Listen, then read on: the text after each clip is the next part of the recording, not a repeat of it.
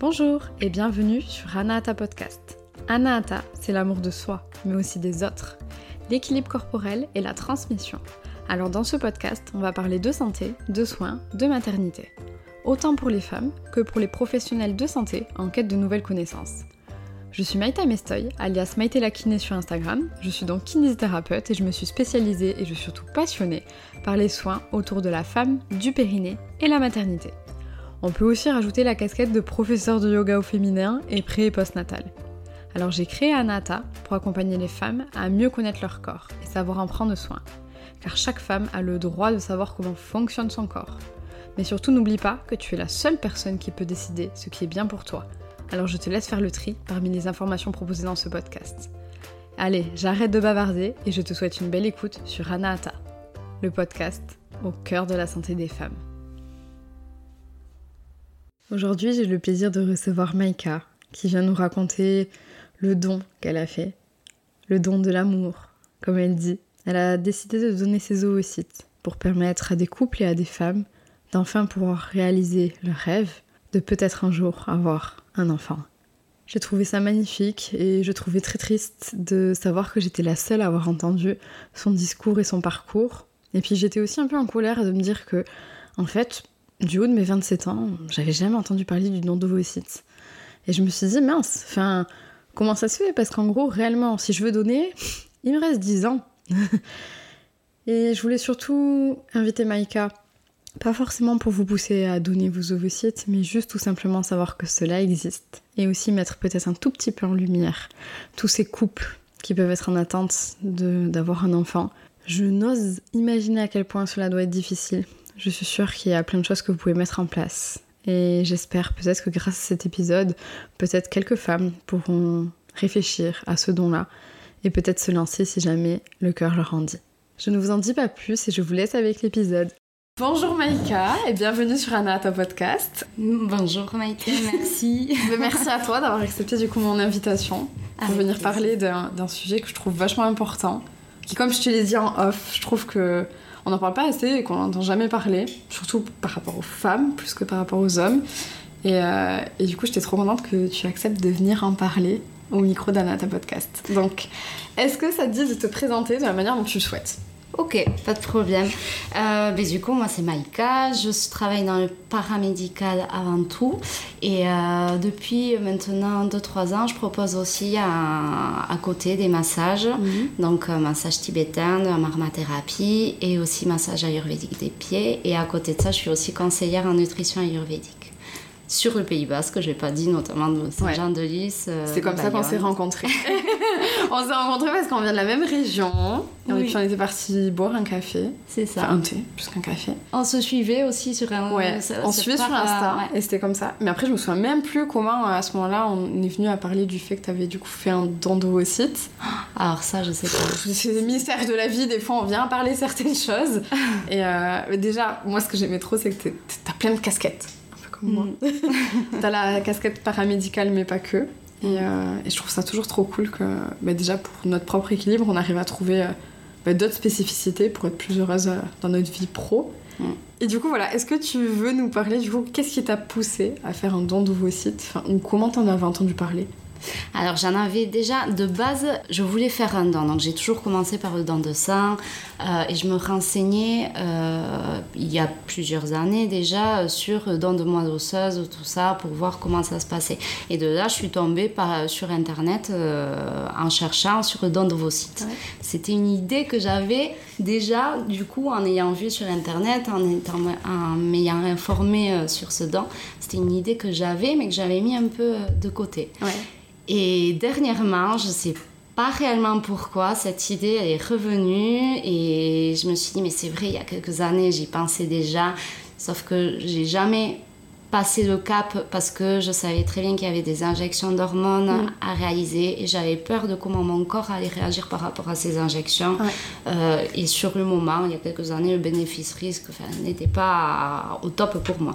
Donc du coup, j'ai inconsciemment peut-être, mon, euh, mon, mental n'a pas voulu à ce moment-là. Et là, cette idée-là m'est venue euh, l'année dernière. Donc de là, j'ai commencé à réellement encore plus me renseigner et j'ai passé, j'ai sauté le pas pour, euh, pour faire ce don. Ouais. Et du coup, mais je te comprends parce que moi, je pense que c'est la première barrière qu'on pourrait avoir. C'est justement ce truc-là de se dire bon, ben voilà, il va y avoir des injections d'hormones. On le voit ou pas, hein. je sais pas si c'est un reflet que d'Instagram, mais j'ai l'impression qu'il y a de plus en plus de femmes qui, qui ressentent ce besoin de se libérer des hormones au niveau déjà Mm. contraceptif. Euh, même si c'est ok de prendre la pilule contraceptive, mais j'ai l'impression qu'il y a cet élan-là. Et, euh, et le fait de du coup de se dire, ouais, en plus, euh, je vais injecter des hormones pour donner, Mm. je trouve ça encore plus beau, moi. Enfin, mais c'est drôle, toi, déjà de te dire, ok, à un moment donné, c'était un peu une barrière un peu limitante, et puis on va savoir pourquoi un jour, elle a sauté cette barrière et c'était ok. C'est ça, c'est que je- même à ce jour, je pourrais pas forcément expliquer pourquoi elle a sauté, mais je pense que le besoin de donner et le besoin de donner de l'amour était encore plus important que, que voilà, quitte à, à déséquilibrer mon corps, Ouais. mais euh, en ayant mes limites aussi et en faisant surtout attention à ne pas trop déséquilibrer mon corps, justement pour pouvoir euh, donner Donner. euh, de l'amour.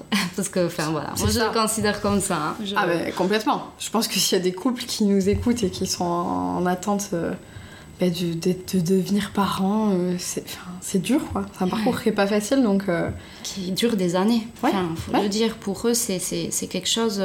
Et je sais que moi, j'ai envie d'avoir des enfants et j'imagine même pas la souffrance que ça doit être pour ces couples, pour euh, ces femmes, même célibataires maintenant, qui peuvent, euh, qui peuvent euh, faire Une PMA. Une PMA. Voilà, ça doit être très très dur et Ah je ouais. pense que c'est important de, de le dire parce que c'est leur parcours rempli de stress aussi, c'est c'est des souffrances. Alors peut-être pas pour toutes et tous, mais euh, je pense qu'une grande majorité, euh, quand même, euh, voilà. Je pense aussi. Il y a toujours cette notion de culpabilité. Est-ce que c'est moi qui suis pas capable Mm. de. Est-ce que. Enfin, voilà, prendre dans un autre débat des causes de possible infertilité ou de difficulté à, à tomber enceinte. Mais c'est sûr que. Moi, je sais que j'en ai deux, trois au cabinet qui, qui aimeraient tomber enceinte et qui qui arrivent pas. Et c'est vrai que c'est. C'est dur, quoi. C'est dur. ouais. Puis surtout, moi, je déteste la phrase quand on dit euh, attendez un an et après vous revenez. Ouais. Mais un an, c'est tellement long quand on a envie d'avoir un enfant. Enfin, on- je me mets un peu à leur place, je me dis wow, enfin, Ouais. c'est long quoi. Et comment gérer ces un an finalement de- d'attente euh, avec au bout sans être sûr D'y arriver. d'y arriver? Mm. Parce que c'est- c'est c'est- c'est des parcours, je trouve. euh, et d'autant plus qu'il manque des, des dons d'ovocytes. Et euh, je crois que. Je, euh, je, je me rappelle plus trop, mais il y a plus de environ 800 personnes qui avaient donné en Ouais. 2019 euh, de femmes, alors qu'il manquerait le triple pour. Enfin, il y a Ah oui, des facile. milliers facile, quoi. Mais oui, parce qu'il me semble que quand je m'étais renseignée euh, là juste avant cet épisode, euh, on disait que le- pour avoir un don d'ovocytes, euh, le parcours pouvait durer jusqu'à au moins 3-4 ans. C'est ça. Ce qui paraît, il est, quand même assez long quoi. Si on rajoute un peu tout- toutes les étapes un peu avant qui auraient pu avoir, euh, qui auraient pu euh, soit ne pas être positives dans le sens où il n'y a pas eu de grossesse, c'est ouais c'est long. Et du coup, je pense qu'il y a plein de couples euh, qui passent par, euh, enfin, par avoir besoin d'a- d'avoir un don d'ovocytes euh, pour pouvoir procréer quoi. Mm. C'est pour ça c'est cool. Et ouais, c'est c'est pas beaucoup on s'est dit au final hein, en 2019. C'est pas beaucoup. Mais après, voilà, je pense que c'est parce que c'est pas forcément connu. Mm. Donc euh, merci à toi, vraiment. C'est Mais- c'est génial. Bah non, moi je suis dit merci parce que, euh, bon, ça c'est ce que j'ai dit en off, mais je le dis aussi en, en in. Dès qu'on a, on est, enfin, dès qu'on s'est enfin, dès qu'on s'est dit au revoir, en fait, je me suis dit, mais pourquoi il y a que moi qui ai entendu ce que, ce que t'as vécu? Et, euh, et puis j'en ai parlé après avec euh, du coup mon conjoint et avec des patientes et je me disais mais wow, moi j'ai jamais entendu parler du don d'ovocytes quoi. Le don du sein, c'est bon, ça fait quelques années qu'on commence à en parler et tant mieux parce qu'il y en a vraiment besoin. Mm. Mais euh, ouais, le don d'ovocytes, non. Et je me suis dit, wow, t'as fait un truc qui pour moi est juste magnifique. Enfin, c'est vraiment le don de soi et le don de l'amour, comme tu l'as dit. Et je me dis, c'est trop dommage que ta voix ait pas plus de portée.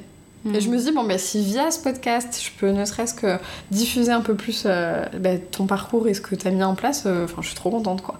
Ah, c'est génial. C'est pour ça. C'est vraiment juste, ben voilà, comme tu dis, expliquer et ce que c'est le don d'ovocytes. Après, euh, les femmes en font ce qu'elles veulent. Il n'y a aucune obligation. euh, Enfin, voilà. Heureusement. C'est- et- et voilà, oui, heureusement. Ça appartient à chacun. C'est juste informer. Moi, je sais que quand j'ai parlé autour de moi que j'allais faire un don d'ovocytes, euh, la plupart de mes copines me disaient Mais qu'est-ce que enfin, qu'est-ce que c'est Je connais pas. Parce ouais. qu'il n'y a pas de, forcément de pub. Non faut savoir aussi, ça c'était le professeur qui m'avait dit, mais euh, que visiblement pour euh, ça reste, c'est pas une priorité de santé publique, ce Mm. qui fait qu'il n'y a pas de budget pour faire euh, tout ce qui est publicité, communication. Donc, euh, c'est Ouais, pour ça, n'aide pas. Voilà, ça aide pas à, Et à ce puis- que les gens soient au courant de, de, de ce type de don. Quoi. Ouais, et puis même, tu vois, on en avait parlé, du coup, toi, t'as dû aller à Bordeaux, Mm. euh, qui est quand même à 2h30, 3h de route de chez nous, enfin, c'est quand même pas à la porte à côté. Et puis, euh, pareil, j'ai regardé, en fait, euh, ici, donc clairement, il y a Bordeaux ou Toulouse. C'est ça.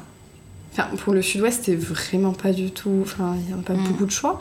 Et puis, même quand je regarde la carte de France, euh, bon, forcément, en région parisienne, il y en a pas mal, mais bon, il y a une densité de population qui n'est pas la même. Mais déjà, il y a ça aussi, le fait qu'on peut pas, euh, du coup, faire un don d'ovocytes euh, partout. Donc, ça, comment est-ce que tu l'avais trouvé? Tu l'avais trouvé sur internet, j'imagine? Sur Internet. En fait, je, la plupart des renseignements que j'ai pris, c'est sur euh, dondovocyte.fr, Ouais. tout simplement. Et là, il y a tout. Et ça explique aussi le parcours, Ouais. comment ça se passe. Il y a des, il y a des euh, commentaires euh, de personnes issues de dons, Ouais. euh, des personnes donneuses aussi. Donc vraiment, il y a, on peut trouver tout et dans la carte pour savoir où est l'hôpital le plus proche. ouais. Et du coup, t'as appelé l'hôpital. J'ai envoyé un mail euh, au CHI de Bordeaux. Ouais. J'avais envoyé euh, Toulouse et Bordeaux. Je me suis, je m'étais pas forcément décidée euh, sur euh, quel hôpital, donc j'avais envoyé aux deux. Et c'est Bordeaux qui a été le plus rapide à me répondre en fait. Donc de là, ça en est suivi un échange assez rapide par mail avec une prise de rendez-vous sur Bordeaux du Ouais. coup avec le professeur. Euh, et le professeur, en fait, il est là pour réellement euh, savoir si notre démarche elle est aussi sincère, euh, expliquer, parce qu'il y a des choses qu'on ne sait pas forcément Ouais. euh, en prenant rendez-vous, donc euh, expliquer réellement comment ça se passe dedans euh, et faire tout ce qui est une fiche de, de- d'antécédents médicaux, familiaux, prescription pour échographie, bilan sanguin, pour voir si on est, on, on est susceptible De pouvoir donner. de pouvoir donner. Voilà. Mm. Ça, c'est la première des étapes. Et ça, parce que euh, du coup, il y a un âge au- auquel on peut donner, c'est de 18 à 37 37 ans, si je dis pas de bêtises. C'est Ouais. ça. Donc ça, c'est pareil, c'est important à savoir, parce que ça peut être une question, euh, à partir de quand est-ce qu'on peut donner ben, À partir de la majorité. Mm. 18 et, après- 37 ans, parce qu'ils considèrent que les ovocytes sont les plus matures, on va dire, Ouais. à, cet, cet âge-là. Après, à partir de 37 ans, euh, Oui. ils disent, euh, entre guillemets, Oui, hein, que c'est possible euh, en grande majorité qu'on qu'on ait un peu moins d'ovocytes. Voilà, Donc, ça. t'as passé plusieurs examens. Les examens, t'as pas été obligé de les passer à Bordeaux Non, du tout. T'as pu tout passer ici. J'ai euh, eu juste les ordonnances et puis même pe- pendant un rendez-vous avec le professeur, euh, voilà, il a appelé le laboratoire euh, du CHU de Bordeaux pour que si je voulais faire euh, directement là-bas les prises de sang pour être tranquille de tout ça.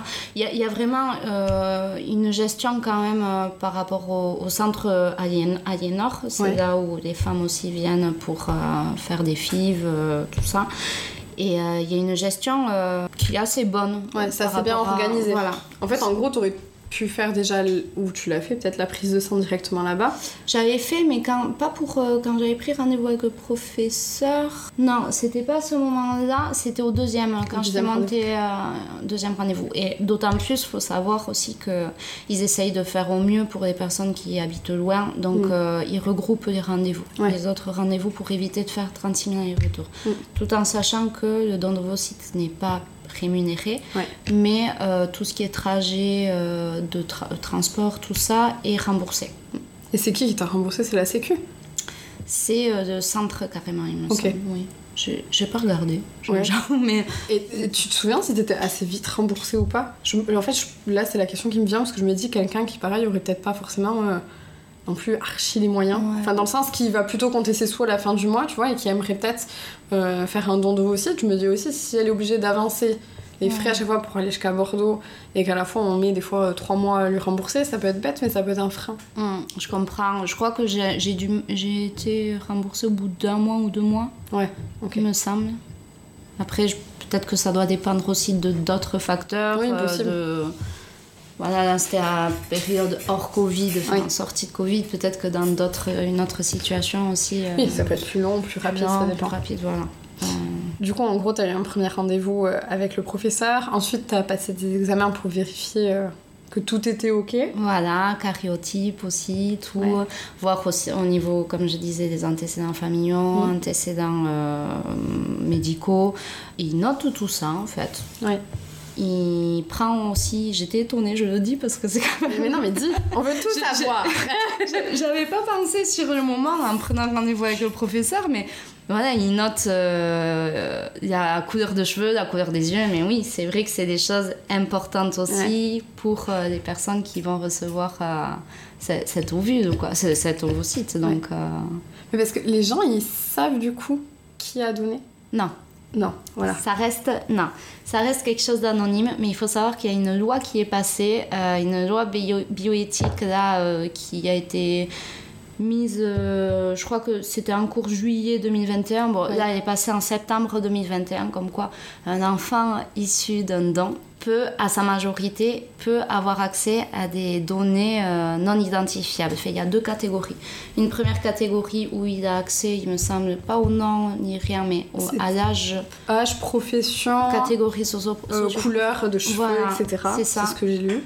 Et il y a une deuxième catégorie qui est un petit peu plus poussée, euh, où là je crois que l'identité, mais je, à vérifier. Ça Ouais, mais en fait, moi- Ça ça a pas été clair quand j'ai vu sur le site, ou alors j'ai pas bien compris. Mais justement, il, il- il parlait de données non identifiables, donc j'ai compris comme toi. Mais après, il disait euh, nom et prénom. Bah, du coup, si, c'est identifiable. Oui. Enfin, tu vois, et j'ai pas trop compris, donc peut-être qu'il y a deux choses distinctes. Alors ça, je suis sûre parce que quand on me l'avait expliqué, il y avait voilà, ces, ces deux catégories. Ok. Mais il me semble, donc ça c'est un consentement qu'on signe, c'est voilà, au choix de la donneuse. Et euh, ce, ce consentement, on le signe euh, quand on fait les rendez-vous. Il faut le savoir. Parce que Oui, oui, avant de lancer le processus, faut que tu saches à peu près. euh, Voilà. Après, je, je pense qu'il y a toujours moyen aussi de, de, de revenir euh, après avoir fait le don. Quelque... Oui. Parce que bon, quand on a fait ce don-là, il- c'est pas parce qu'on a fait un don que ça s'arrête. Enfin, il y a quand Oui. même des, des... Et une suite. Oui, il y a une suite dans le sens où on réfléchit à ce qu'on fait. Il y a tout un processus qui se met en route. Mm. Après le don aussi. Et des fois, ben, on peut signer un consentement, mais euh, Changer d'avis. changer d'avis aussi. Heureusement. Après. Oui. T'imagines, c'était noté dans le marbre Heureusement qu'on peut changer d'avis. Donc ça à vérifier, mais je pense qu'il y a quand même toujours possibilité de... Et, et j'ai lu aussi que pour euh, les femmes qui auraient donné en fait euh, avant cette loi bioéthique, ont la possibilité aujourd'hui de changer aussi, de dire que si elles ont envie d'être euh, identifiées à par, par l'enfant qui est issu du don d'ovocyte à sa majorité, elles peuvent changer. C'est-à-dire Oui. que finalement aujourd'hui, enfin c'est rétrospectivement on peut. Oui. En gros, c'était surtout ça. Et ouais, mais ça, ça a pu peser dans la balance aussi, je pense, de certaines, de se dire, ok, est-ce que mon nom, prénom va être dévoilé ou pas obligé euh, Parce que c'est Mm. pas, pas la même chose de donner pour moi anonymement que du coup derrière de se dire, euh, Et ouais. peut-être que 18 ans plus tard. euh, C'est pas la même chose, non. Et moi, ça a été... Quand le professeur m'avait parlé de cette loi, parce que j'avais pris le temps de faire ce don-là, Ouais. je l'ai fait en février, mais j'avais déjà eu le rendez-vous avec le professeur et tout ça en août Ouais. 2021. Donc, euh, quand il m'avait... La loi n'était pas encore passée, mais il m'avait euh, parlé de cette loi qui passerait. qui allait passer.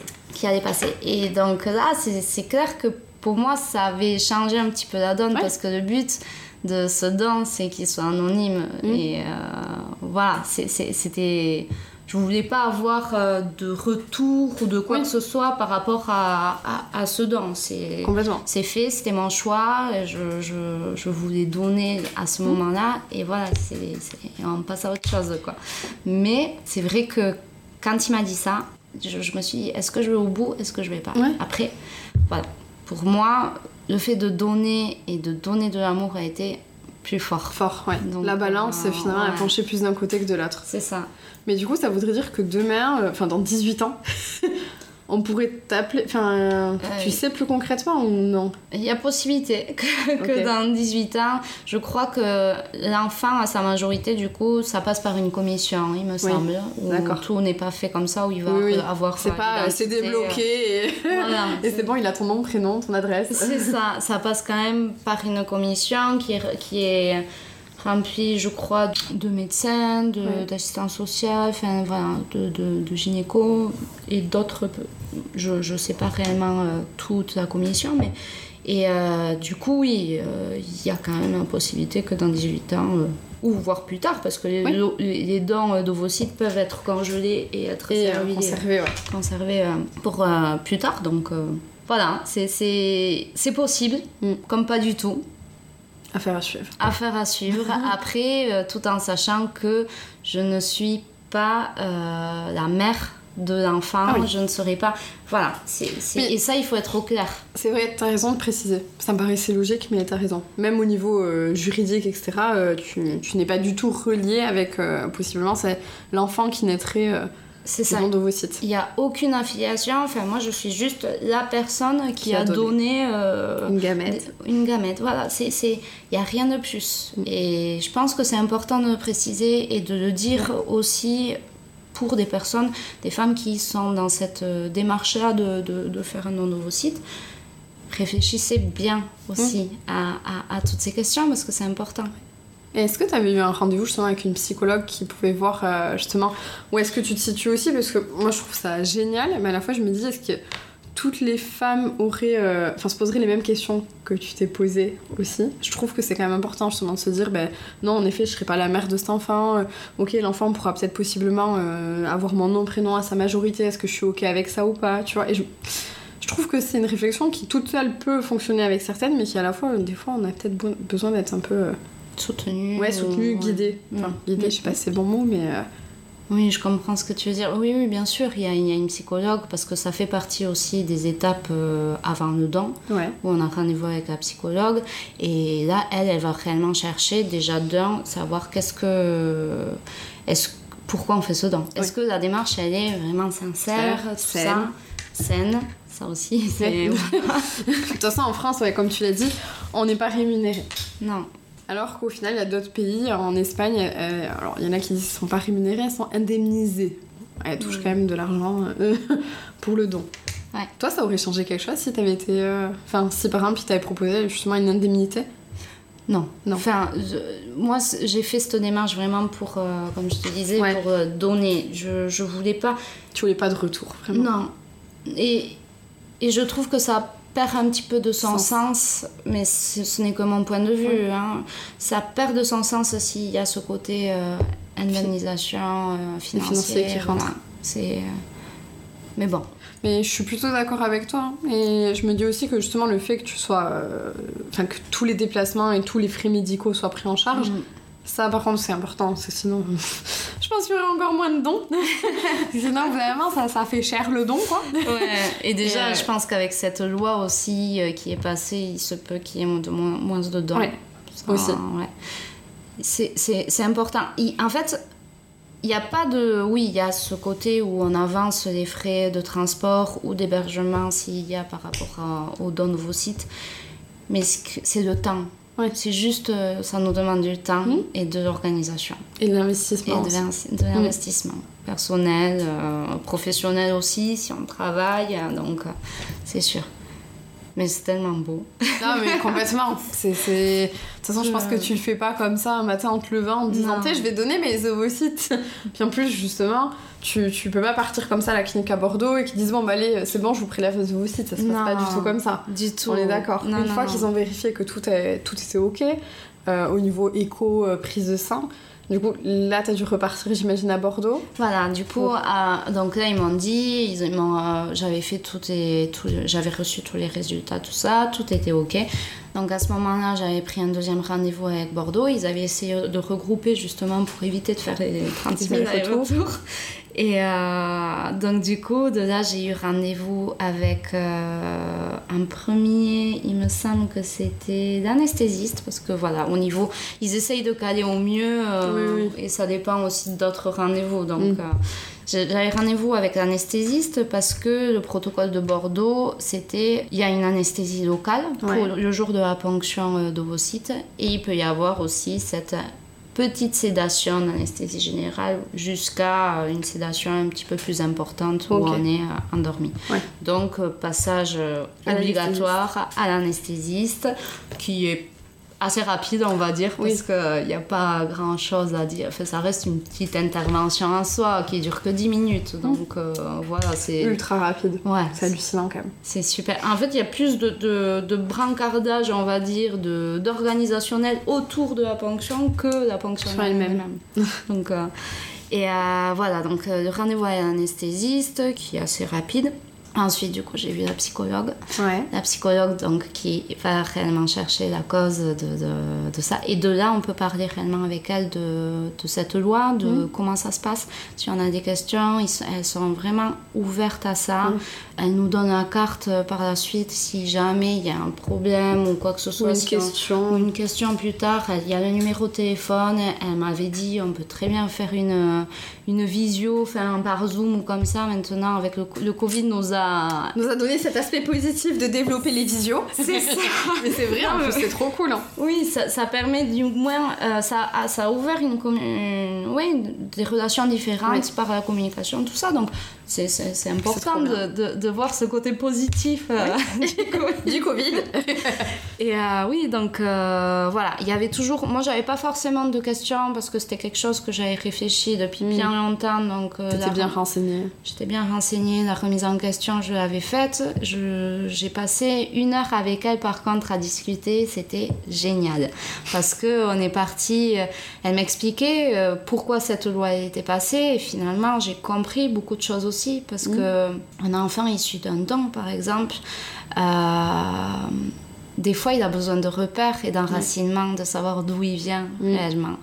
Et elle m'expliquait le cas d'une femme qui euh, a appris à l'âge adulte qu'en fait elle venait d'un don. Son papa lui avait annoncé, euh, quand je sais plus, 40 ans, 50 ans.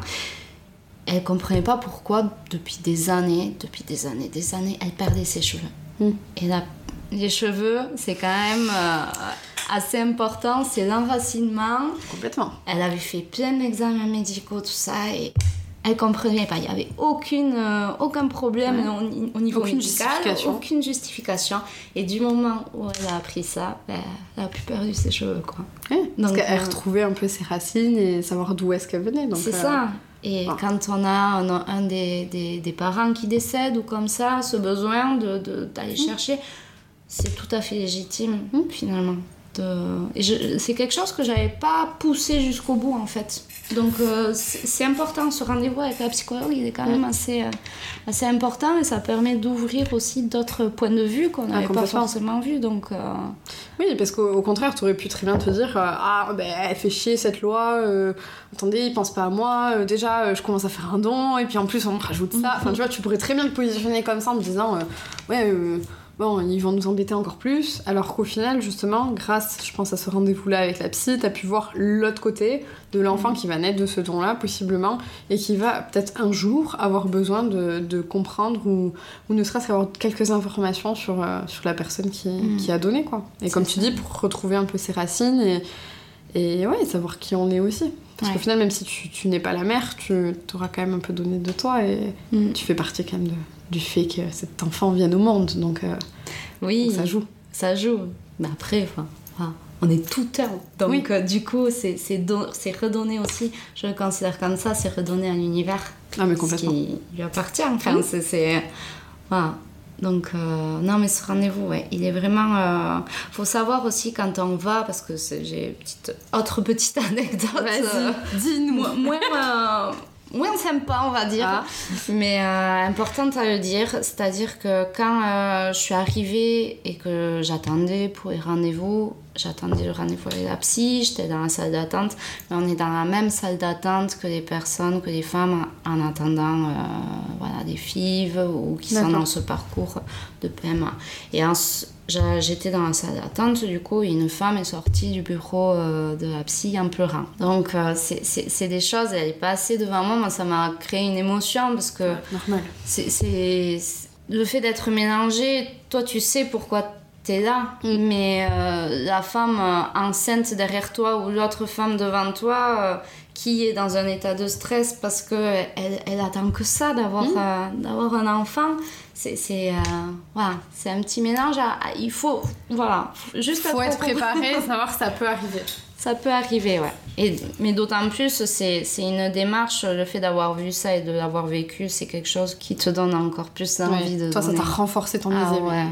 Mais alors qu'au contraire, je pense qu'il y en a d'autres qui. Je pense que ça peut être tellement des émotions fortes aussi de se dire, bon, ben, wow. Oui, et c'est ok. Oui. C'est, et, Et, et puis, et à ce moment-là, vaut mieux stopper. voilà, il y, a- il y a du moment où, jusqu'à ce que la ponction d'ovo- d'ovocytes ne soit pas faite, la- toute La tente donneuse peut arrêter. hein. Mm. Je- C'est, il y a pas, c'est pas parce que euh, T'as signé. voilà, qu'il y a eu euh, des injections qui ont débuté ou quoi que ce soit, que euh, à ce moment-là, c'est bon, il faut aller jusqu'au bout. Non. Et d'autant plus si ton corps n'accepte pas, ben. Ou si finalement tu te sens plus, ou, si tu veux le repousser à plus tard. Bon, à voir avec l'âge. voilà, Sur ça, 37 la deadline un peu.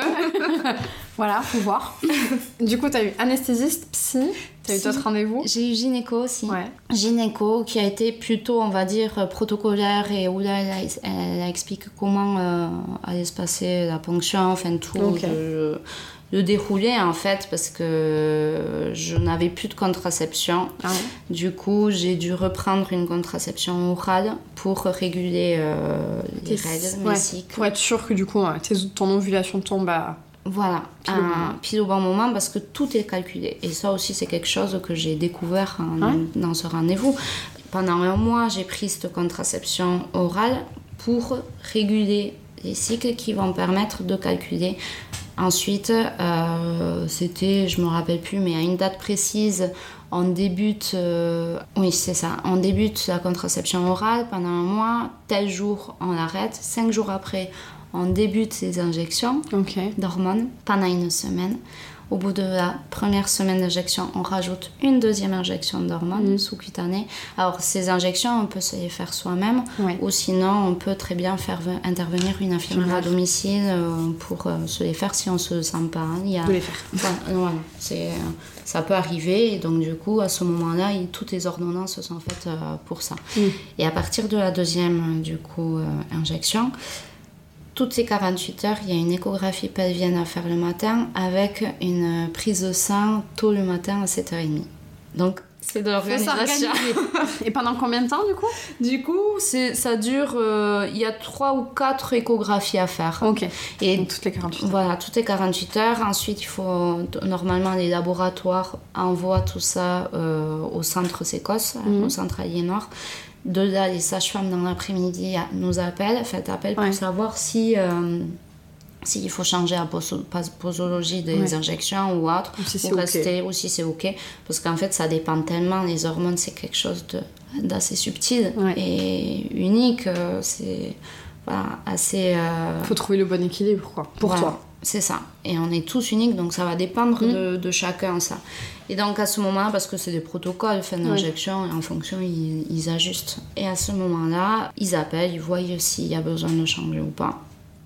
Et 48 heures après, hop, on reprend, échographie, bilan sanguin, tout ça. Donc euh, oui. Et l'échographie, c'est pour vérifier en fait est-ce qu'il y a une ovulation qui se prépare et est-ce que tu as des, des ov... o- o- ovocytes oui. Je mélange tout le temps entre ovocytes et ovules et je sais que c'est insupportable pour ceux qui se connaissent très bien. Oui, qui, qui ont commencé à maturer un peu. Voilà. Des follicules, on va être très précis. Je pense que c'est plus ça. Est-ce qu'ils ont commencé à maturer ou pas? Parce que le but c'est de faire ovuler tes deux ovaires. en Voilà. Plus. C'est ça. C'est Enfin, faire travailler les euh, deux. Travailler à fond, de, donc c'est des injections à forte dose d'hormones. Ça travaille, ça, tra-. Ouais. ça, ça travaille Justement, bien. comment tu l'as vécu Ça a changé quelque chose au niveau émotionnel, au niveau. Enfin, toi, comment est-ce que tu l'as vécu? Au niveau émotionnel, ça a été quand même assez intense, la, la reprise de la contraception. Mm. À ce moment-là, mais j'ai eu de la colère, j'ai senti de l'agacement, je, je sentais que c'était pas moi. Mm. Et le fait de... Ça faisait des années que j'avais arrêté, euh, Mm. du coup, de prendre une contraception, que ça soit orale ou, ou d'un autre moyen. Ouais. Et ce qui fait que, vraiment, j'ai senti que c'était quelque chose qui ne m'appartenait pas, c'était pas moi. pas toi. Donc ça a été la plus intense. Et je me suis dit, je- je- si la contraception orale c'est comme ça, qu'est-ce que ça va être les injections Mm. à forte dose? Et finalement, les injections, ça s'est très bien passé. Ouais. Ça a été plus la contraception qui, toi, euh, Voilà, a été plus compliquée. c'est ça. Mais c'est parce que, voilà, ça, moi, c'est, ça a été mon parcours parce que j'avais arrêté. S'il y a une euh, femme qui prend déjà cette contraception Oui. orale, elle n'aura pas forcément à voir avec euh, le médecin à ce moment-là, mais il n'y aura pas forcément besoin de passer par cette étape. euh, Ouais, de... pas assez- par cette étape-là. Ouais. Et ça me fait penser, je viens de capter, mais en fait, au final, on dit réguler les cycles. Mais ils t'ont dit que c'était pour réguler les cycles et un mois de contraception? Je me demande si c'est pas aussi pour être sûr que t'es pas enceinte. Non, non, Non non, non, c'était Parce qu'au final, quand tu euh, prends la pilule, ça, ouais, en fait, tu veux juste mettre tes ovaires au repos pour- pendant un mois, parce qu'en général, on n'ovule pas Mm. avec la pilule. Oui, c'est ça.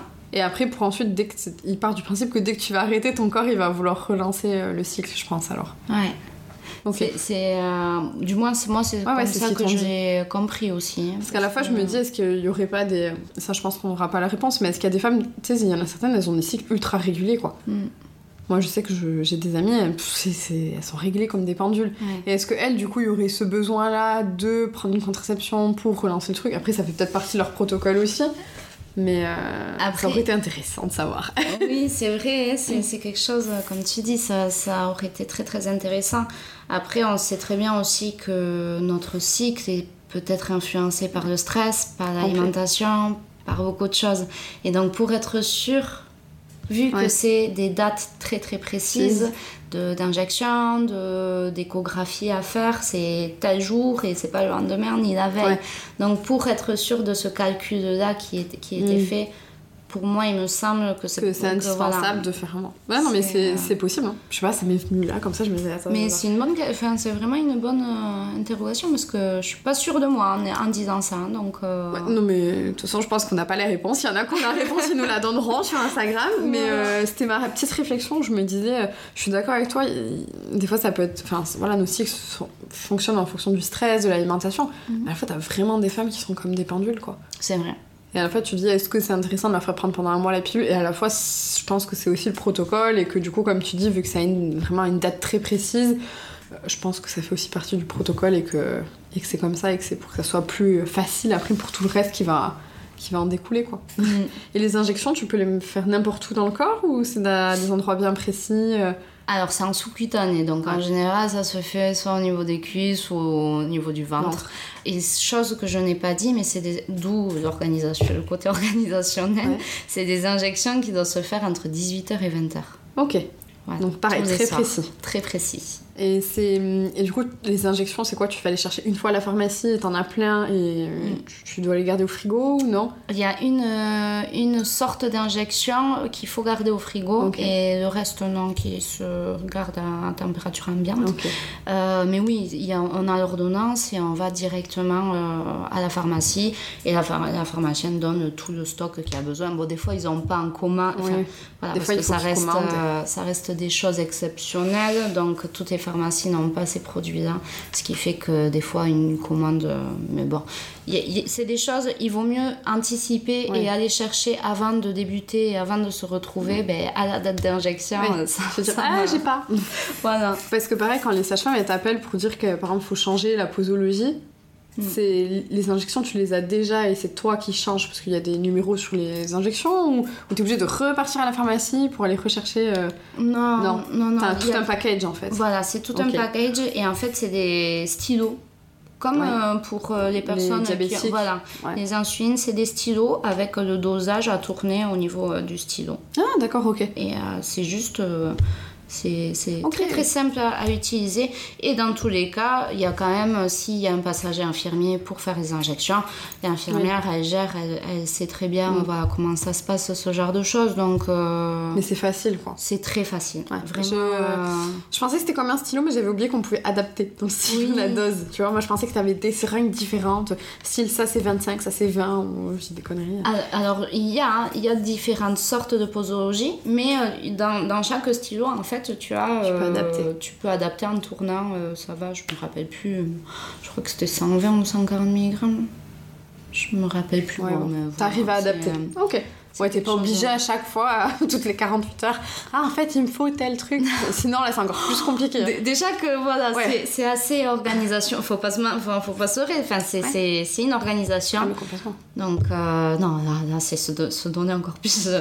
Et toi, du coup, tu, tu bossais à ce moment-là? Je bossais. Bon, j'avais prévenu euh, tous, tous, les patients parce que je leur avais dit aussi à ce moment-là, avant de commencer les injections, bon, ne soyez pas étonnés si vous me sentez un petit peu irritable ou. Ou, en C'est pas vous. C'est pas de votre faute. Je m'excuse d'avance, mais voilà, je vais réexpliquer le processus euh, où je serai les, semaines à venir et pour bien, j'ai répété plusieurs fois pour euh, que tout soit bien entendu. Mmh. Du coup, euh, ouais, échographie, prise de sang, soit je faisais avant d'aller au travail, soit entre deux patients. Alors, je m'excuse auprès de mes patients pour le retard que j'ai pu avoir. Oh, je pense qu'en fait, t'étais excusée, non Oui, oui, oui. Ils, ont, ils, comprenaient tout à fait. Il n'y a pas eu de, de soucis vis-à-vis de ça. Mais euh, voilà, c'est de l'organisation. Ah, ouais. C'est après, il y a toujours la possibilité, je pense, à revérifier avec le centre Aliénor et Sécosse, mais peut-être d'être dans des moments euh, soit peut-être se mettre voilà, en vacances ou euh, avoir pour un arrêt de travail peut-être je, je sais pas oui, mais euh, il y a peut à voir. De toute façon le but c'est de se renseigner et de voir. Mais c'est vrai que ouais, je pense que ce serait possible hein. C'est le plus important, je pense que quand on commence euh, ces, ces, injections, c'est vrai que c'est de les faire dans un moment favorable. Mm. Et pas en étant dans un état de stress où on sent que dans notre vie, c'est compliqué en ce moment, mm. qu'il y a beaucoup de mouvements, tout ça, parce que le, corps, voilà, et le corps, il a quand même besoin de stabilité. Mm. à ce moment-là et aussi de légèreté parce que ce qu'on lui donne c'est c'est costaud c'est quand même assez costaud Et justement, à ce sujet, toi, tu as décidé de, de, te faire accompagner oui. pour essayer d'éviter de déséquilibrer ton corps. C'est ça. C'est euh, donc tu t'es fait accompagner. Enfin, je te laisse expliquer. tu peux, tu peux lui faire de la pub. Ok. Je l'aime bien, donc c'est bon. si je l'aimais pas, j'aurais. Non, je rigole. je suis pas comme ça. Oh non, t'as pas l'air d'être comme ça. Ou alors je cache très bien. non, je te, je te crois pas ça. Euh, oui, mais du coup, je me suis fait. Euh, donc, moi, je suis conseillère en nutrition ayurvédique. L'ayurveda, ça a été une très très belle découverte et vraiment je, je, je remercie euh, en premier lieu Lucie Joao pour cette découverte parce que vraiment extra, enfin, ça a changé ma vie et donc du coup moi j'ai voulu accompagner les personnes comme ça et pour ce genre de choses, je pense qu'il est aussi important en tant que conseillère de se faire accompagner. Mm. Parce qu'on n'a pas forcément. Oh, on peut pas être objectif vis-à-vis de soi-même. Mais c'est valable pour tout. Hein. Toutes les professions. Oui. C'est parce qu'on est kiné que si on a mal au dos, on sait quoi faire. C'est ça. Enfin, on peut savoir, mais en général, quand c'est nous qui vivons la chose, on n'est pas objectif. Non. Puis on a besoin d'être accompagné, comme tu dis. Oui, y a, tout le monde a besoin d'être accompagné, de toute façon. Et donc de là, ben, j'ai fait appel à Lorraine de Femme Ayurvédique, qui est extra et qui a fait un accompagnement, enfin, top. Vraiment, je, je, je, vous le conseille parce que c'est, elle a des connaissances euh, superbes et. Euh, et vraiment, ça, ça, a été une belle aide. Elle m'a apporté énormément de conseils, que ce soit au niveau alimentation, au niveau euh, de plantes, pour mhm. justement soutenir mon, mon, système digestif, mon corps, pour euh, être au mieux vis-à-vis de, cette, euh, de, de, ces ponctions, de, déjà de base des injections, des ponctions, mais, fait de la ponction, mais aussi de après, parce que on déséquilibre notre corps. Donc le but, c'est euh, d'éviter de, trop déséquilibrer par mm. ces injections d'hormones, par la ponction, pour essayer de rééquilibrer aussi par la suite euh, après. Et du coup, aspect plus technique, vous avez fait combien de rendez-vous avec Lorraine, avec Lorraine? On en a fait euh, trois, mais dans mm. ce qu'elle propose, euh, il peut y en avoir plus, c'est voilà, au juste besoin. au besoin. Pour moi, c'était ok. Mon corps avait bien récupéré euh, par la suite. Il y avait encore quelques petits déséquilibres, mais voilà, c'était les mm. hormones et petit à petit, grâce à la réflexologie euh, plantaire, c'est quelque chose qui m'a énormément aidé. Je, je m'en rends compte. Enfin, en étant en formation de réflexo, je suis un peu la cobaye. Mais l'avantage qu'on est en formation en général. Ce qui est plutôt cool. Et synchronicité totale parce que du coup, on travaillait sur euh, tout, tout ce qui est élimination, urinaire, reproducteur, digestif. Ce qui fait que voilà, ça m'a aidé à éliminer aussi toutes ces injections. Donc, euh, le tout a fait que ça a été j'ai pas réellement eu besoin de plus euh, de, de consultation mais après c'est en fonction de, des besoins quoi. De chacune. De chacune c'est ça. Mais toi t'avais décidé de te dire bon allez je fais ce don mais je m'oublie pas quand même mais euh, je veux euh, mettre le maximum de mon côté parce qu'un un jour tu l'as dit t'aimerais avoir des enfants aussi donc tu dis bon ben peut-être que pas envie d'être complètement déséquilibré puis qu'un jour ça soit moi qui ai besoin de faire un don d'ovocyte aussi c'est ça. serait un peu dommage. Ouais. Justement, en posant cette question-là, il m'en vient une. Est-ce que tu avais la possibilité de pouvoir. Euh, alors, ils te font la ponction, etc. Est-ce qu'ensuite, tu as la possibilité, toi, de pouvoir récupérer des ovocytes pour les garder pour toi? Alors, avant, oui. Ouais. Euh, avant, il y avait cette possibilité. En août, quand j'ai eu rendez-vous avec la gynécologue, euh, elle m'avait demandé. Il y avait cette possibilité qui faisait qu'il y avait toujours une partie dans, enfin, de la ponction qui était réservée pour le don et l'autre partie, si, avec consentement, si on était OK, qui pouvait nous revenir et congeler ces oocytes. Tout en sachant que le nombre le plus élevé serait pour le don. Et s'il y avait un trop à ce moment-là, il y avait une possibilité. Sauf qu'il y a une loi qui est passée maintenant pour euh, réaliser ça, ils peuvent pas le faire. Ils ont plus. Euh, il y a interdiction, je crois, de le faire le même jour que la ponction. C'est-à-dire qu'il faudrait repasser sur un processus euh, de nouveau d'injection et de le refaire. Voilà, de refaire. Moi, j'ai dit non. C'était pas ton souhait. De toute façon, toi, c'était pas parti pour le faire. Mais euh, c'était c'était un plus, c'est vrai, parce qu'on sait pas forcément. Enfin, si, on sait. Maintenant, je dis une bêtise parce que par l'Ayurveda, oui. voilà, il faut toujours. Il y a tout un côté ou de prévention qui fait qu'on euh, on, on, sait qu'on ne peut pas tomber malade. Oui, oui. Mais euh, je sais pas si je me suis bien exprimée. Si, moi, j'ai compris. ok. Et euh, ce qui fait que c'est un plus. Oui. Ça reste un plus d'avoir cette, cette opportunité-là de, de, de, pouvoir congeler et garder ses propres ovocytes. Mais repasser par un parcours comme ça d'injection, même si ça a été, euh, c'est pas pour autant que j'ai pas envie d'infliger une deuxième, un deuxième parcours comme ça à mon corps. Mm. Mais ça, tu viens de le dire parce que j'ai regardé une vidéo sur YouTube avant qu'on fasse ce podcast et justement, c'était une, jeune de 24 ans de mémoire qui euh, justement elle faisait le don aussi mais était aussi quand même rassurée du fait que euh, ils, enfin, qu'ils avaient réussi à en garder aussi pour elle pour plus tard si jamais au cas où et elle ça l'avait aussi encore plus motivée à faire le don tu vois, en mhm. disant j'ai envie de donner, mais cet aspect-là fait que je vais donner encore plus parce que je me dis moi aussi j'y gagne un peu dans le truc. Que là, de devoir repasser par de nouveau des injections, je pense que ça perd un peu de, de ce sens-là. Et à la fois, on reste dans du don à 200% aussi, donc euh, on s'y retrouve aussi, tu vois, sur ça. Mais, euh, mais il me semblait pas que ça allait changer parce que je me disais mince. Après, j'essaie de recomprendre sur dondevosites.fr et j'étais justement, il disait non, c'est pas possible, il faut passer par euh, ça. Et j'étais non, je comprenais pas trop la. Je trouvais que c'était pas super clair la description. Mais c'est tout récent, enfin, c'est de l'année dernière parce que moi, on m'en avait parlé de cette opportunité et quand je l'ai fait du coup en février, parce que de base, je savais que j'étais en déséquilibre euh, quand je faisais ces rendez-vous en août 2021. Mm. J'ai voulu rééquilibrer au mieux, enfin, me sentir mieux pour euh, gérer aussi ces injections. Donc il y a toute une préparation, je pense, à faire, même pour des personnes qui sont dans des parcours euh, de PMA ou ah ça. C'est important de mentalement préparer son corps et se préparer euh, par tout l'hygiène de vie, l'alimentation, avant de, de, de, s'injecter des choses. Ah et ça, voilà, parce que quand j'avais eu ces rendez-vous, euh, c'était euh, bon, allez, euh, août, c'est bon. en septembre, on a des disponibilités, comment vous êtes? Non, non, non, ah Tu, ouais, tu pouvais le faire de suite après une fois que tu avais fait tous les examens, c'était bon. Voilà, c'était bon, sauf que j'ai, moi j'ai dit, j'ai mis un stop, j'ai dit non, là je sais qu'à ce jour mon corps ne, ne pourra pas. C'est pas ok. C'est pas ok. Donc il y a quand même cette opportunité aussi. Il faut savoir de repousser. On peut très bien faire des rendez-vous et par la suite, c'est nous qui choisissons de la date. Et ils sont totalement compréhensifs euh, vis-à-vis de ça. Oui, puis même tu peux avoir des, des, des, impératifs pro, perso et dire Ah, mais non, en septembre, les gars, euh, je peux pas. voilà, heureusement, ils t'imposent pas non plus la date, quoi. T'as ton mot à dire et, et heureusement. Oui. Et du coup, après, as au final, t'as fait quoi? Trois allers-retours à Bordeaux? Oui, au Ouais. total, avec la ponction, 3.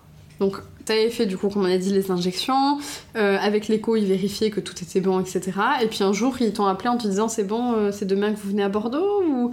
Non, en fait, tout est. euh, quand on prévoit au deuxième rendez-vous, quand je suis montée, que j'ai eu le rendez-vous avec la gynécologue, elle nous donne un calendrier où euh, il y a tout qui est expliqué par rapport à la ponction, comment ça va se passer avant, par rapport aux injections, les dates, tout est 48 heures, les échographies, bilan sanguin à faire. Tout est, est, est- Est déjà fixé, en fait. Déjà fixé. Et il y a le jour, nous on avait convenu que ça, ça allait être début février, donc trois jours avant, il y a une dernière injection à, à faire pour stopper cette stimulation euh, ovarienne.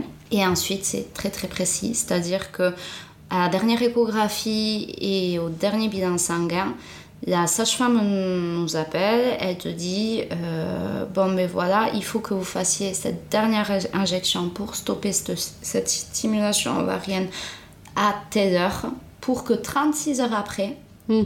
la ponction soit faite. Ok. Et c'est au minimum, enfin à l'heure près, euh, voilà. Donc du coup, j'avais fait l'injection, la dernière, à 21h15, je crois, quelque chose Ouais. comme ça. Pour passer, euh, du coup, c'était à 9h ou 10h, euh, bon, Ouais. à calculer. je- disons que c'est très précis. voilà, c'est très très précis pour passer à la ponction. Mais tout, tout ça, on le sait. Oui. avant. C'est juste la finalité finalement en fonction de l'évolution ben, de la stimulation ovarienne qu'il y a des petits changements. Mais tout ça en amont, on est quand même bien au courant. Ouais. Et du coup, tu montes à Bordeaux, la ponction, donc anesthésie, tu as dit locale et, euh, et peut-être plus. T'as eu que local? Oui, enfin, ah, oh, peut-être plus, euh, ça c'est en fonction euh, De- il- de, voilà, de, de, de chacun. Il peut y avoir, il me semble que pour ça c'est anesthésie locale plus petite générale. Mhm. quand même. Bon, il y a tout. On rentre directement au centre Sécosse le matin. On est installé en chambre. Ça a été très très rapide. Ouais. Vraiment. euh, l'arrivée. 10 minutes, euh, quoi. Enfin, le temps de la ponction, quoi. Ouais, la, la ponction elle-même. Et même euh, l'arrivage, enfin, le fait Ouais. d'être dans la chambre, installé, tout ça, le matin. Il faut, il faut savoir aussi qu'il faut être accompagné à ce moment. Donc si on vient de loin, c'est quelque chose à prendre en compte. euh, pour euh, ça parce que euh, on sait pas réellement comment on peut réagir aussi Mm. donc euh, il vaut mieux être accompagné et c'est une demande euh, qui, Oui. qui le font qui font euh, là-bas et de là ben on descend dans, à la salle d'opération tout ça ça se passe bien tout, on est présenté mais vraiment ils ont été adorables Ouais. c'est quelque chose euh, et j'ai jamais eu autant j'étais pas du tout dans cette recherche là Oui. mais j'ai jamais eu autant de merci en peu de temps comme ça que, que... Ouais, parce que c'est beau ce que tu as fait. Et puis même, et je pense que, tu vois, on est professionnels de santé les deux. Je Mm. pense que c'est kiffant aussi de voir des patientes qui sont pas malades. Tu vois aussi, moi, des fois, je me dis Ah ça. oui. Ça va être complètement une autre démarche, quoi. De se Mm. dire, bon, ben, c'est bon, en fait, elle est pas malade. Et puis là, en plus, elle vient. Tu sais, comme tu as dit, c'est de l'investissement, du temps que tu fais pour quelqu'un d'autre. Enfin, c'est. Oh, c'est Et- pas rien, quoi. Non, mais c'est quelque chose de bon, quand tu, comme Mm. tu dis. C'est c'est vraiment euh, du positif, en fait. Ouais. Et rentrer dans une salle d'opération, enfin, moi, j'avais le grand sourire. C'est ça. Je pense que tout le monde ne rentre pas dans une salle d'opération avec le grand smile. J'ai triple fracture. Ah, bah cool, enchantée. non, là, c'est pour ça, je pense que pour eux aussi, il y a tout cet aspect-là qui rentre en compte aussi, quoi. Oui, il y a une forme de légèreté, de positivité, d'amour. Enfin, voilà, c'est génial, quoi. Et euh, donc de là, euh, moi j'avais redemandé, parce que j'avais déjà demandé à l'anesthésiste que je ne voulais pas d'anesthésie générale, je Ouais. voulais simplement que la locale. Et j'ai redit aux brancardiers et, à, et Mm. à tous les professionnels là-bas que je ne voulais pas. Donc tout a été mais vraiment Respecté. respecté. Euh, ils ont totalement compris. Il y avait deux anesthésistes, mais finalement, qui n'ont pas fait grand-chose. euh, Ils étaient que, là. euh, ils étaient là, mais... Et voilà, ça s'est super bien passé. J'ai réussi à gérer euh, par la méditation. Ouais. Donc ça, ça a été une expérience que je voulais faire, tester. C'était euh, une première, Bah, j'imagine. mais euh, génial. Parce que finalement, euh, il suffit d'être dans cette bulle et, et 10 minutes, ça passe. Oui. enfin, Ça va. Ça serait une heure, je pense que c'est déjà un peu plus compliqué. Quoi. C'est- Mais- Oui, ça, ça peut paraître, mais 10 minutes, c'est, ça, Ça passe. euh, Et du coup, il- sur l'aspect un peu plus technique, il- du coup, l'injection, ils te la font. Ils passent par voie vaginale Oui. ou au niveau du ventre? Non, ouais, t'as pas de cicatrice en fait. en Aucune soi. cicatrice. Ils passent par voie euh, vaginale et en fait ils font une, une, une injection pour l'anesthésie locale au niveau de la muqueuse. Et ensuite ils viennent euh, avec une seringue et euh, une petite. Enfin, seringue, je m'entends. Il Oui, y a oui, quand oui. même l'endoscope, tout ça. Pas un tout petit truc non plus. non, mais, euh, mais en fait c'est comme les échographies endovaginales. Ouais. Il y a le, le- Oui, un, l'échographe. un voilà. truc assez gros. Enfin, gros. Assez- oui, oui. Euh, Quand la première fois on le voit et qu'on doit faire une écho endo- endovaginale, en général, on est tout un peu surprise quand même du Oh, truc. C'est un voilà. petit truc. ça ressemble à une bonne sonde. C'est ça. Bonne sonde. Ouais, une bonne sonde. Mais ça fait pas mal. Non, c'est aucune douleur et, et en fait on a les pieds en étrier Ouais. et donc oh, il y a toute cette préparation, le lavage qui dure vraiment bien, euh, pas mal de temps par Ouais. rapport à la ponction en elle-même. Et donc ils font passer cette euh, échographie parce que c'est vérifié sous écho Ouais. Pour voir ce qui fonctionne. pour voir ce qui fonctionne. Donc de là il y a une petite aiguille sur l'échographe. Enfin, Ouais. je- non, Oui, oui. sur, euh, je- Bon, euh, il y a une aiguille et une é- et un échographe. Voilà, mais Il y a les deux. Sur euh, chose. Et il prélève comme ça, Ok. en fait. À droite, à gauche. Et, et voilà. C'est c'est vraiment.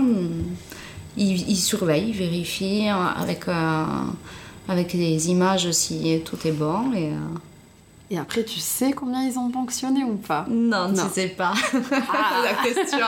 Ouais. La question qui. euh, Non, tu sais pas. C'est. c'est, euh, La gynéco, quand elle est passée en chambre par la suite, elle m'a dit que. C'est une question que j'ai posée. Mm. Elle m'a dit que non, qu'on pouvait. Malheureusement, qu'on pouvait pas savoir. Mais d'un côté, je me dis, c'est pas plus mal. Oui. Parce que. C'est pas un challenge non plus. Quoi. Voilà, et, et, et si tu sais, c'est que si tu as envie de savoir, c'est est-ce que par derrière, il y a des questions à se poser? Est-ce que. euh, pourquoi tu veux réellement savoir finalement? Mm. c'est un don que tu fais anon- anonymement et. Moi, c'était des questions voilà, auxquelles je me suis posée. Ouais, mais tu vois aussi dans un autre sens, moi je trouve que hum, je pense qu'il y aurait plus de personnes qui donneraient par exemple leur sang, En sachant par exemple avec une poche de sang combien de vies on peut sauver, tu vois par exemple. Ouais, je comprends. Euh, pour certains, ça serait encore plus parlant, je pense. Après, là, en sachant très bien que de toute façon, c'est pas parce qu'ils te prennent, je sais pas moi, 5, 13 follicules, enfin peu importe, que tu vas forcément avoir tr- 13 enfants derrière. Mm. On sait très bien qu'après, derrière, ça peut ne pas fonctionner, etc. Mais je me dis, des fois, euh, ça peut être plus palpable pour certaines. Bon, je pense que nous, en tant que professionnels de santé, on a une petite idée de combien ils peuvent réussir à en avoir. Mais euh, je pense que pour les madames tout le monde, ça peut. Faut dire petit conseil, du coup, pour celles qui veulent savoir. En général, à la dernière échographie, Oui, on voit on les voit on- voilà, on voit les ovocytes, on peut très bien demander au radiologue combien il en voit, de gros, de moyens, de petits, parce que tout est calculé. Et en fonction, on sait à peu près euh, Oui. combien il y a, il y a, il y a de- d'ovocytes qui Tu te sont doutes un peu.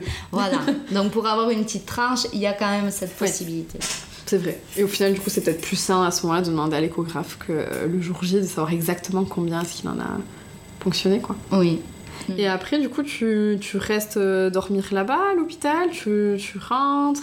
Pas du C'est tout. local, ouais, tu pars. Voilà, tu pars et même si c'est anesthésie générale, en fait, il suffit d'être accompagné. Donc tu restes euh, juste quelques heures, le temps d'attendre, enfin quelques heures.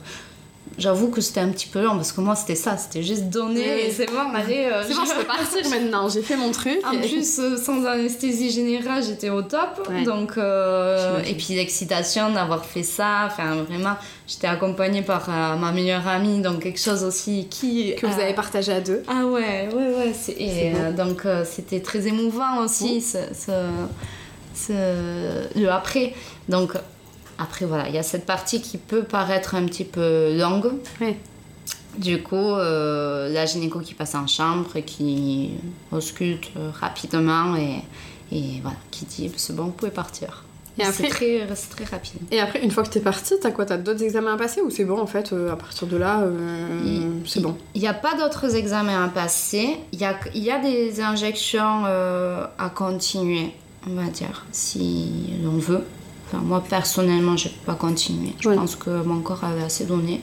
Euh, j'ai continué à prendre des infusions euh, de framboisier, tout ça, parce qu'il peut y avoir par la suite des petites contractions utérines qui se font, ce qui est voilà.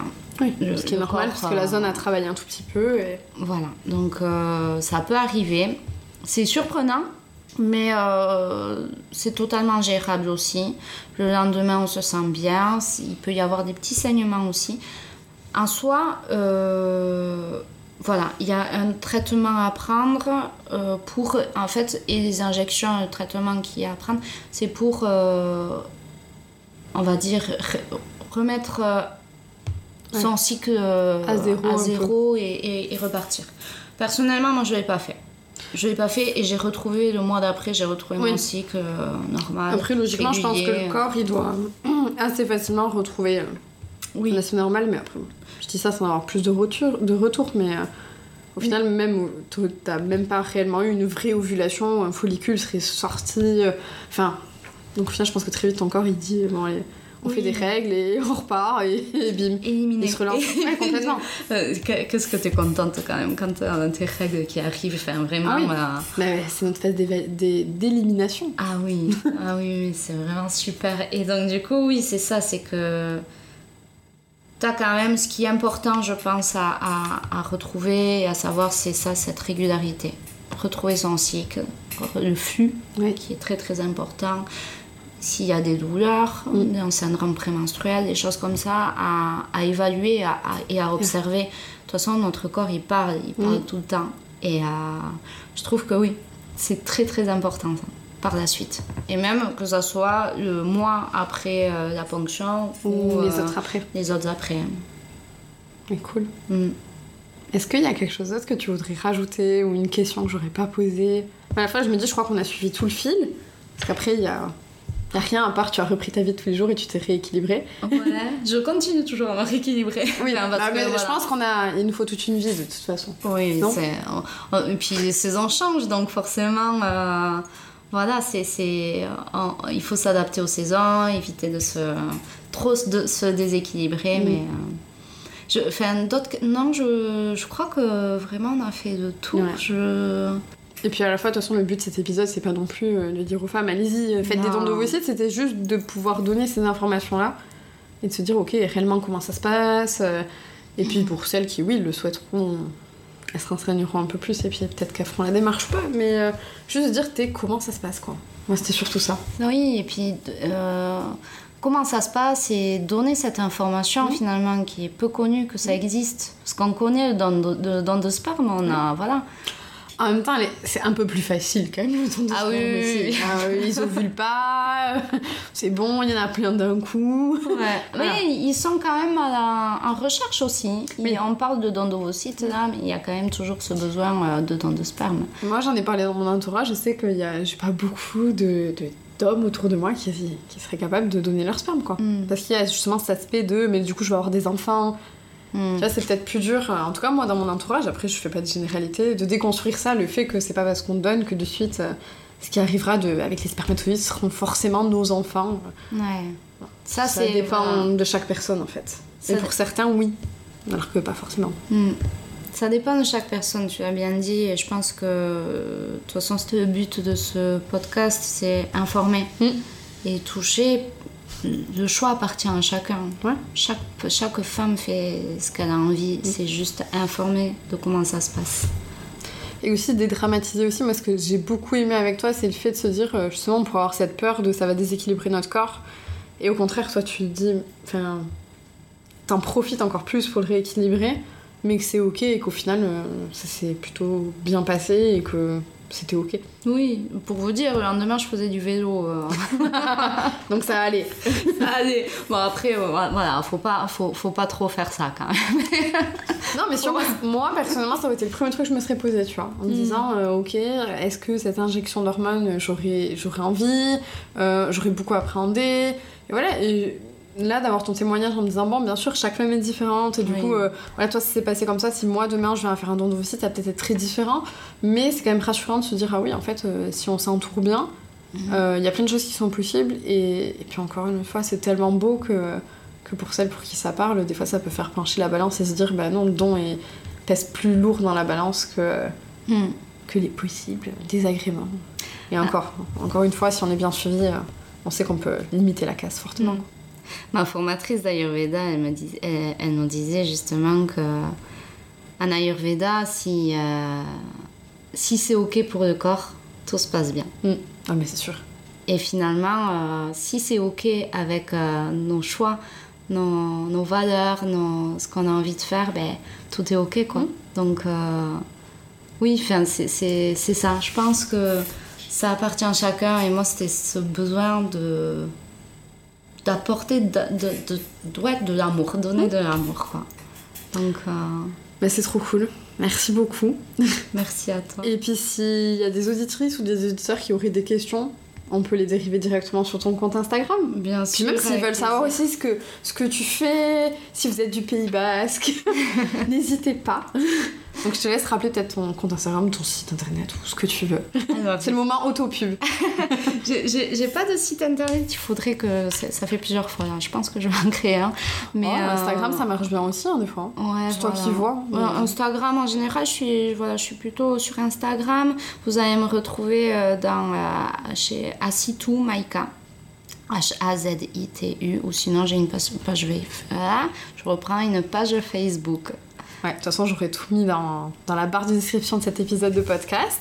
Et puis, si cet épisode vous a plu, ou même si vous en avez appris un peu plus, n'hésitez pas à partager autour de vous, ça nous fera trop plaisir. Puis, n'hésitez pas surtout à nous taguer. Moi, des fois, je suis trop frustrée, j'en vois certaines qui partagent, je là, mais taguez-moi pour que je vous reposte. Enfin, c'est encore plus cool et, et c'est toujours. euh, le but, de toute façon, c'est que ça aide au moins une personne Hmm. et que ça ouvre un peu les esprits. Et, et c'est cool. Donc, merci beaucoup, Maïka, d'avoir partagé ce moment avec moi. Merci et puis, à de toute façon, je te dis à bientôt. Oui, oui, oui, oh, ça c'est sûr. C'est sûr. Allez, ciao Merci. Bravo à toi d'avoir écouté cet épisode jusqu'au bout. Alors n'hésite pas à partager cet épisode s'il t'a plu. Avec Maïka, on sera ravis, ça nous fera très chaud au cœur de savoir que cet épisode a pu ne serait-ce que plaire à au moins une personne. Et merci encore à Maïka euh, du fond du cœur pour avoir pris du temps euh, et venir au micro d'Anna ta podcast. Je sais que ce n'est pas chose aisée, mais au final, en général, on oublie très vite le micro, comme si on était en train de discuter entre deux copines. Donc euh, merci beaucoup. Et puis à toutes les auditrices et peut-être auditeurs d'Anato Podcast, sachez que je veux mettre en valeur des sujets qui ne sont pas assez euh, communiqués en fait dans la vie de tous les jours et au niveau des médias, comme par exemple justement ceux d'Androvicite. J'aimerais bien qu'aussi Anata Podcast devienne votre podcast. Donc s'il y a un sujet en particulier ou une histoire de vie que vous voudriez venir partager au micro d'Anata Podcast, n'hésitez pas à me contacter du coup par mail à anaatapodcast.gmail.com. Je vous mets le lien dans la bio et ce sera avec plaisir que je lirai vos mails et que peut-être je pourrai vous inviter au micro d'Anaata Podcast. Voilà, en attendant, prenez bien soin de vous, je vous embrasse très fort et puis je vous dis au mois prochain pour le prochain épisode d'Anaata Podcast.